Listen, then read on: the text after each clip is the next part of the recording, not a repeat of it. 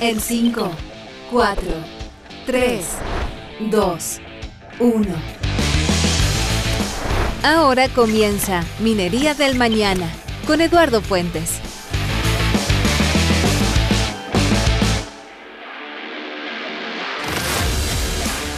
¿Qué tal amigos? ¿Cómo están? Bienvenidos a una nueva edición de Minería del Mañana a través de txsplus.com. Interesante la conversación que vamos a tener el día de hoy. Vamos a hablar de otro tipo de desafíos, que es la incorporación de mujeres en el transporte. Estará con nosotros Carolina Núñez, subgerente de sostenibilidad y desarrollo de Vigo. y están con una campaña para cubrir más de 50 cupos laborales que tienen a disposición para su contrato en la ciudad de Calama, empresas eh, de flota de transporte minero. Vamos a hablar de la relevancia de la incorporación de talento femenino en esta mm, área que durante tanto tiempo ha sido vinculada al mundo de los hombres. Ha sido un área muy masculinizada, el de la conducción, pero que ha tenido cada vez mayor incorporación de personal femenino. porque es importante? porque es relevante? ¿Cuáles son los desafíos también del transporte de pasajeros dentro de una industria mm, desafiada como la industria minera? Es parte de lo que conversaremos con Carolina Núñez, su gerente de sostenibilidad y desarrollo de Vigo.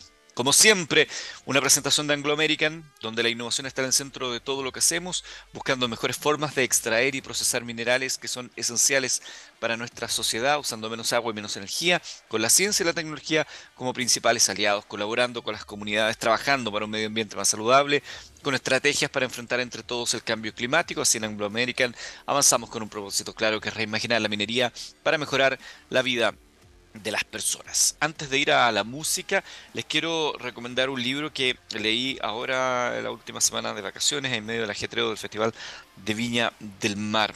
Eh, la, la, provocación del libro. Hoy estamos, dice el autor, en la transición de la era de las cosas a la era de las no cosas, sino no son las cosas, sino la información lo que determina el mundo que vivimos. El mundo se vacía de cosas y se llena de información inquietante como voces sin cuerpo. Esto lo escribe Bill Jung Han en su libro llamado No Cosas, un libro extremadamente interesante. Son 130 páginas de un potente cóctel de actualidad, como solo Bill Jung Han suele eh, hacerlo. Él es un autor eh, surcoreano eh, con estudios en Alemania. Él escribe natalmente en alemán. Y este libro, Las No Cosas, se suma a otro que hemos comentado acá como Infocracia, del mismo autor.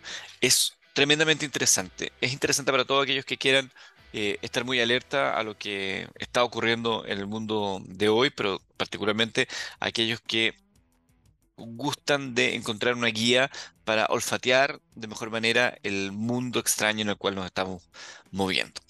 Ya lo saben, no cosas de Byul Chung Han. Vamos a ir a la música científicamente rockeros y al regreso estaremos con nuestra invitada del día de hoy en Minería del Mañana. Bien, estimados amigos, ya estamos junto a Carolina Núñez, subgerenta de Sostenibilidad y Desarrollo de Vigo. Bienvenida, eh, Carolina, gusto de tenerte acá en Minería del Mañana. Un gusto, Eduardo, acompañarte en tu programa. Contémonos en primer lugar a quienes nos están escuchando qué hace Vigo, eh, cuánto tiempo de historia tienen, eh, contextualicemos sobre la compañía.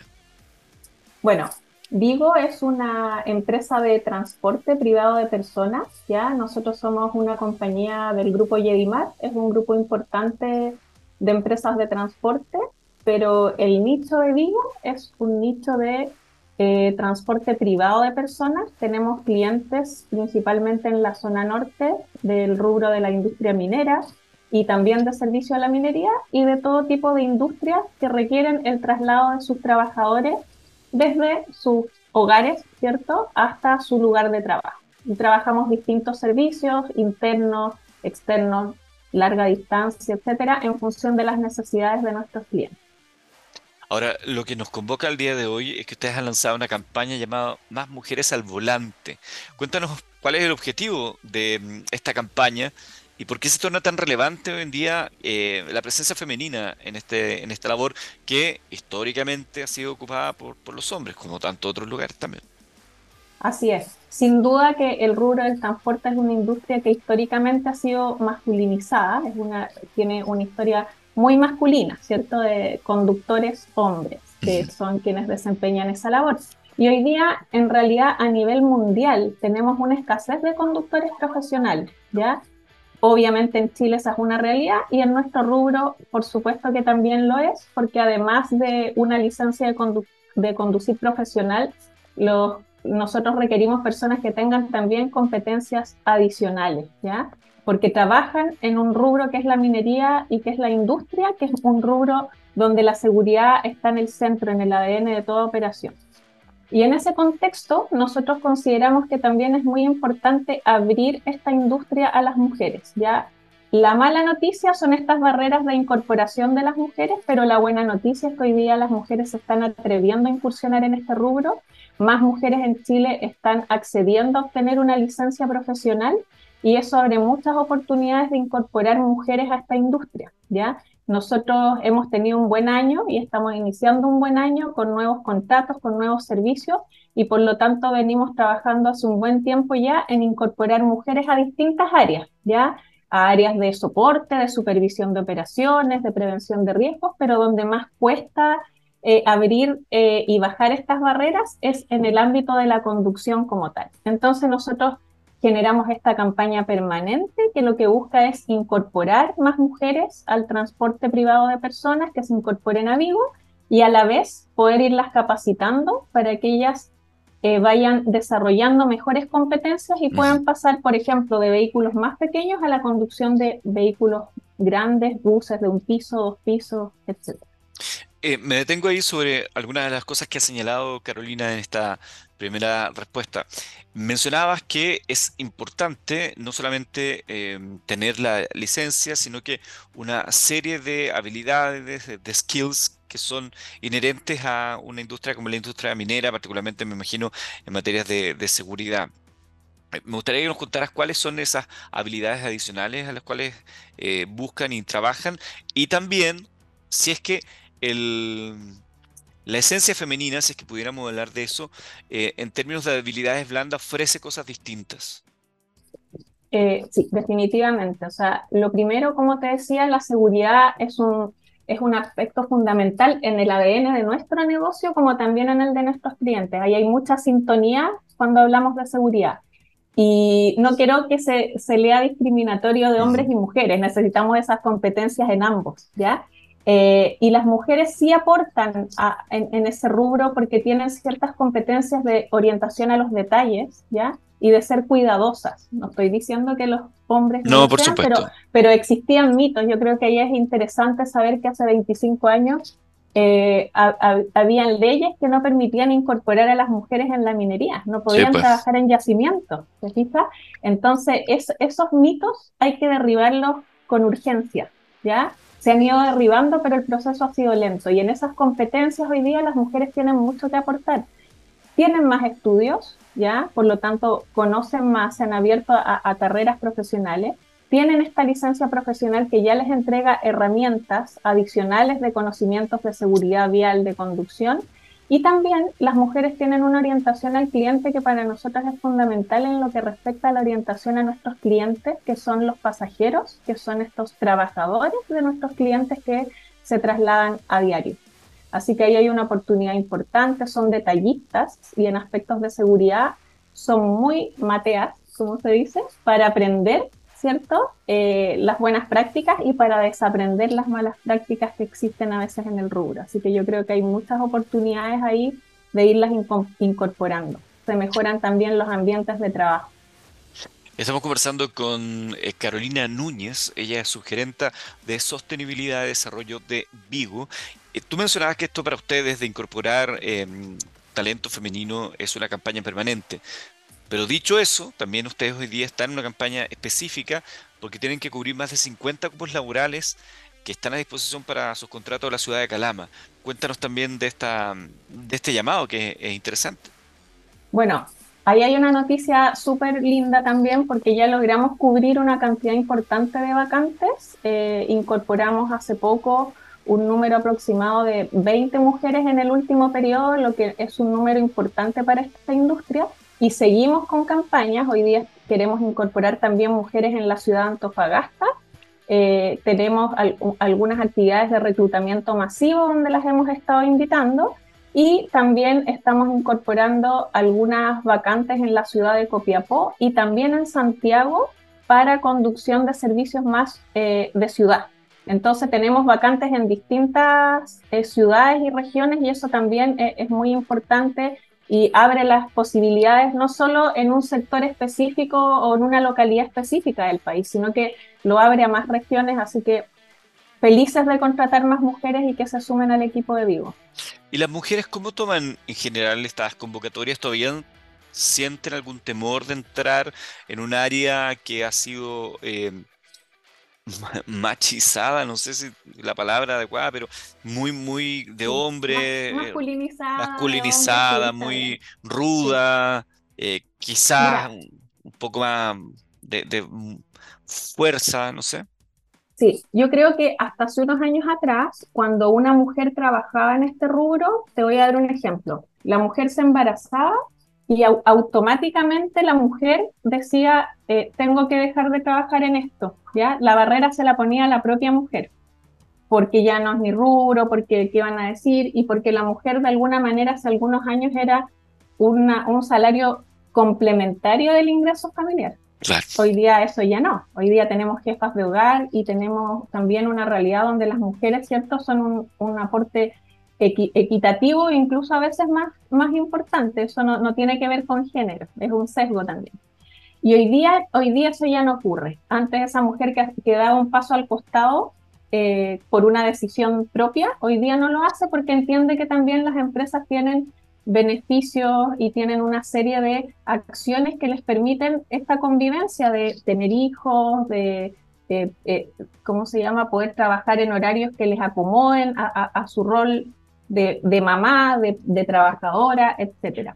Entonces, hoy día hemos avanzado mucho en eso, yo creo que las industrias han avanzado en eso también y eso ha permitido que los hombres también entiendan que tienen otros roles y hay una buena convivencia. Hoy día también los hombres ya no llegan a su casa a, descansar después de una jornada laboral, también tienen tareas y ese cambio ha permitido que hoy día estas barreras vayan un poco eh, bajándose y podamos incorporar más mujeres al rubro del transporte personal.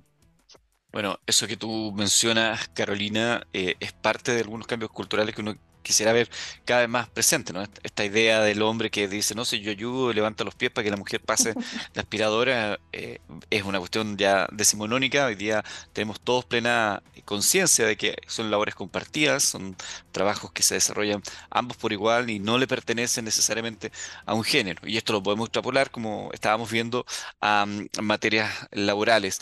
Eh, hemos hablado mucho acá en el programa, en otras oportunidades, de muchas tareas que históricamente habían estado eh, dedicadas a, los hombres, producto del uso más intenso de la fuerza, que gracias a procesos de digitalización, por ejemplo, hoy día son accesibles a todo el mundo. A mí me parece que, guardando las proporciones, ¿no? Eh, que, por ejemplo, la conducción de vehículos más grandes, eh, con todas las tecnologías que tiene hoy día, que hay mucha más suavidad, ya no se requiere tanta fuerza, ha permitido también que muchas mujeres sigan puedan acceder a ello. Exactamente, o sea, hoy día las flotas de buses, de minibuses, tienen mucha tecnología, ya la, conducción ha cambiado igual que en un automóvil tradicional. Eh, y eso hace que también nosotros en general capacitamos, invertimos muchas horas de capacitación en nuestra gente, porque un conductor que lleva, por ejemplo, 20 años en este rubro, aprendió a conducir en un tipo de bus súper distinto al que conduce hoy. Y ahí también hay una oportunidad porque las nuevas generaciones vienen con el, ADN digital, lo que facilita mucho que aprendan a conducir con más eficiencia y eso también genera una conducción más segura.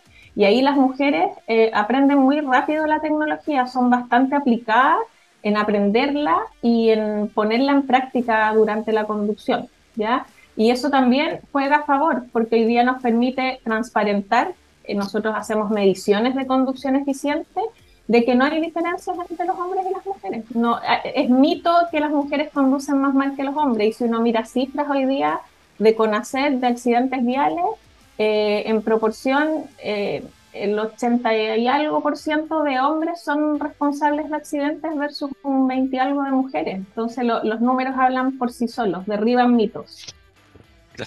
Y me, tapo ahí porque, claro, nos toca, nos toca a nosotros.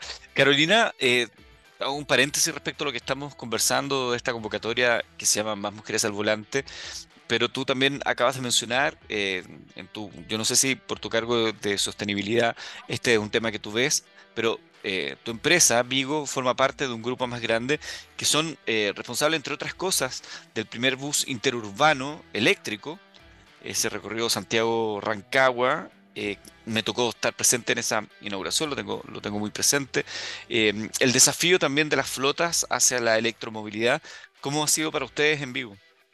Es, es un desafío permanente que yo creo que ha ido tomando mucha más fuerza en los últimos años. Nosotros también tuvimos un hito importante. En plena pandemia nosotros incorporamos el primer bus eléctrico en la comuna, en María Elena, para uno de nuestros clientes eh, eléctrico, ¿ya? Eh, y que opera en condiciones eh, diferentes a lo que es un, servicio de, ciudad o interurbano, ¿ya? Y hoy día operamos bastante más flota eléctrica, eso implica bastantes desafíos porque es aprender y nuevamente desaprender respecto a lo que es la electromovilidad, ¿ya? La electromovilidad trae muchos beneficios para el medio ambiente, como, como lo sabemos, eh, pero también trae beneficios eh, en el servicio que se entrega. ¿ya? Eh, son buses que, además de, generar, de no generar emisiones, poco ruido en la conducción, el, pasajero va sin sentir mayor ruido de, motores, etcétera, y además implica un cambio cultural en cómo se opera a, nivel de conductores, pero también en lo que es el mantenimiento. ¿Ya? El mantenimiento de esa flota es muy distinto. Entonces, nosotros hoy día estamos en un proceso de implementación y también de mucho aprendizaje respecto a la electromovilidad y la electromovilidad a Chile llegó para quedarse, o sea, a nivel, a nivel país hay muchos desafíos con la implementación de la electromovilidad y todos nuestros clientes están muy eh, en sintonía con estos desafíos implementando la electromovilidad. Así que sí, efectivamente es un, es, un, es un, gran tema. Yo creo que es un tema que llegó también para quedarse. Aquí estamos hablando de dos temas que no son modas, que llegaron para quedarse en el rubro del transporte. Y a mí me llama la atención, a propósito de lo que estabas mencionando, eh, la cantidad de dudas que en general tenemos la, la población respecto a la electromovilidad o de cuestiones que pareciera que fueran como eh, cachos pero que si uno se planifica no está. Yo ando en un vehículo eléctrico, yo uso un vehículo eléctrico hace un año. Entonces, por ejemplo, con motivo del Festival de Villa del Mar, me vine en mi vehículo eléctrico y planifiqué los lugares de carga porque no voy a tener el cargador Voltex que tengo en el estacionamiento de mi casa y tampoco hay un enchufe, porque se puede enchufar como si fuera un celular en el estacionamiento del hotel. Entonces, en Villa del Mar hay dos, al menos dos zonas de carga. Entonces, cuando fui a cargar el, el día, la última vez, me indicaba que tenía 45 minutos para cargar hasta 100. Entonces era como 45 minutos, qué locura. Pero te planificas, lo dejé estacionado ahí, me ahorré un estacionamiento, lo dejé estacionado ahí, fui a almorzar a un lugar cercano, cuando volví el vehículo estaba eh, totalmente cargado y una carga que me había salido menos de menos 8 mil pesos, creo algo así, y con eso ya tengo para volver a Santiago y andar un, día más todavía allá en la capital. Entonces también ese cambio de mentalidad tiene que ser para todos, de entender las cosas de una manera distinta y aceptar también las cosas buenas y las otras cosas que parecieran menos buenas, pero que están dentro de un contexto de, de cambio. Vuelvo con Carolina Núñez, subgerente de Sostenibilidad y Desarrollo de Vigo, a propósito de esta convocatoria. Para aquellos que nos están escuchando y que quisieran ser parte de esta convocatoria, ¿qué deben hacer? ¿De dónde deben ser? ¿Cuáles son los, pasos a seguir? Porque se ve interesante. Sí. Ahí lo primero y lo más importante, deben contar con una licencia profesional. Ya hoy día nosotros estamos reclutando conductoras y, que tengan su licencia A1, A2 o A3. Ya los, distintos números indican qué tipo de vehículo puedes conducir. Si una conductora es A2, por ejemplo, que puede eh, conducir minibuses más pequeños, se incorpora a la organización e, insisto, tiene la posibilidad de un desarrollo de carrera. Tenemos muchas conductoras que llegaron a manejar vehículos menores y que hoy día conducen con orgullo buses de doble piso. ¿ya? Segundo, es importante que cuenten con experiencia, ¿ya? Y en el caso de que no la tengan, también tenemos un programa donde los incorporamos en servicios que implican mucha capacitación para que logren tener un nivel de desempeño en conducción seguro y eficiente, como hablamos antes. Las personas que hoy día pueden postular, las conductoras que hoy día pueden postular, eh, deben eh, cubrir vacantes, insisto, en Santiago, región metropolitana, independiente de la comuna en la que vivan, en la ciudad de Antofagasta, en la ciudad de Calama y también en la ciudad de Copiapó. En esas cuatro, en, esas ciudades es donde estamos buscando conductoras para incorporar a nuestros distintos servicios y en función de sus perfiles las vamos a ir acomodando en los distintos servicios donde ellas puedan desarrollarse de manera tranquila y correcta. ¿Y deben inscribirse en algún lugar? ¿Deben ir a algún lugar? Sí, tenemos, nosotros tenemos en nuestras redes sociales, ¿ya? Eh, para la gente que se maneja, por ejemplo, en Facebook, hay un Facebook que se llama Trabaja en Vivo, ahí están todas las ofertas, números de contacto, correos electrónicos, etcétera. También tenemos ofertas en, en nuestro portal de LinkedIn y tenemos también una página web que es vivo.cl, hay una sección de Trabaja con nosotros y ahí se pueden eh, comunicar con nosotros y los vamos a llamar en función al perfil que tienen y a las vacantes donde ellos pueden calzar para ingresar a la compañía. Recordemos que ese Vigo es con 2G. Exacto, vigo.cl y ahí van a encontrar también toda la información de Vigo, de la compañía. Por lo tanto, también pueden conocer y ver la flota que tenemos, nuestros estándares de seguridad, eh, quiénes somos en realidad como compañía y en este mercado. Carolina, y para ti como mujer joven en un área de sostenibilidad, de una compañía de transporte, ¿cuál es tu desafío profesional y laboral? ¿Cuál es el norte que estás abrazando en tu cargo en Vigo? Mira, en mi caso particular, yo llegué aquí con un cargo de analista senior súper específico para temas de desarrollo de las personas. Llevo casi seis años en la compañía, hoy día soy subgerente, pero también pasé por administración de contratos en algún momento en la operación misma y por cargos de jefatura de selección, etcétera. He tenido cuatro o cinco movilidades en este tiempo, por lo tanto soy un testimonio vivo de que las posibilidades de crecimiento y desarrollo en esta industria para las mujeres existen. Y mi desafío profesional hoy día en el rol que desempeño es pavimentar el camino para que más mujeres se incorporen a este rubro. Y como te decía, hoy día estamos en una campaña muy importante de conductora, pero lo estamos pavimentando para todos los cargos, prevencionistas, supervisoras, jefas de operaciones, etcétera. No, no hay género para los cargos que tiene la organización. Quiero agradecerte, Carolina, que nos hayas acompañado el día de hoy en Minería del Mañana. Interesante la invitación, la convocatoria, eh, industrias que se mueven y es parte de lo que nosotros hablamos acá en nuestro programa. Un abrazo inmenso, Carolina. Muchas gracias, Eduardo, y te agradecemos a ti este espacio porque es importante abrir los espacios para que podamos llegar a esas personas que hoy día están buscando una oportunidad. Un abrazo grande. Nosotros nos despedimos de este programa musicalmente, como siempre, txsplus.com, nuestra página web, donde pueden encontrar toda nuestra programación de ciencia, innovación y tecnología. De eso hablamos acá, de Chile para el mundo. Nos vamos con música de rock, como siempre. Que tengan un excelente día y nos vemos en una próxima edición de Minería del Mañana.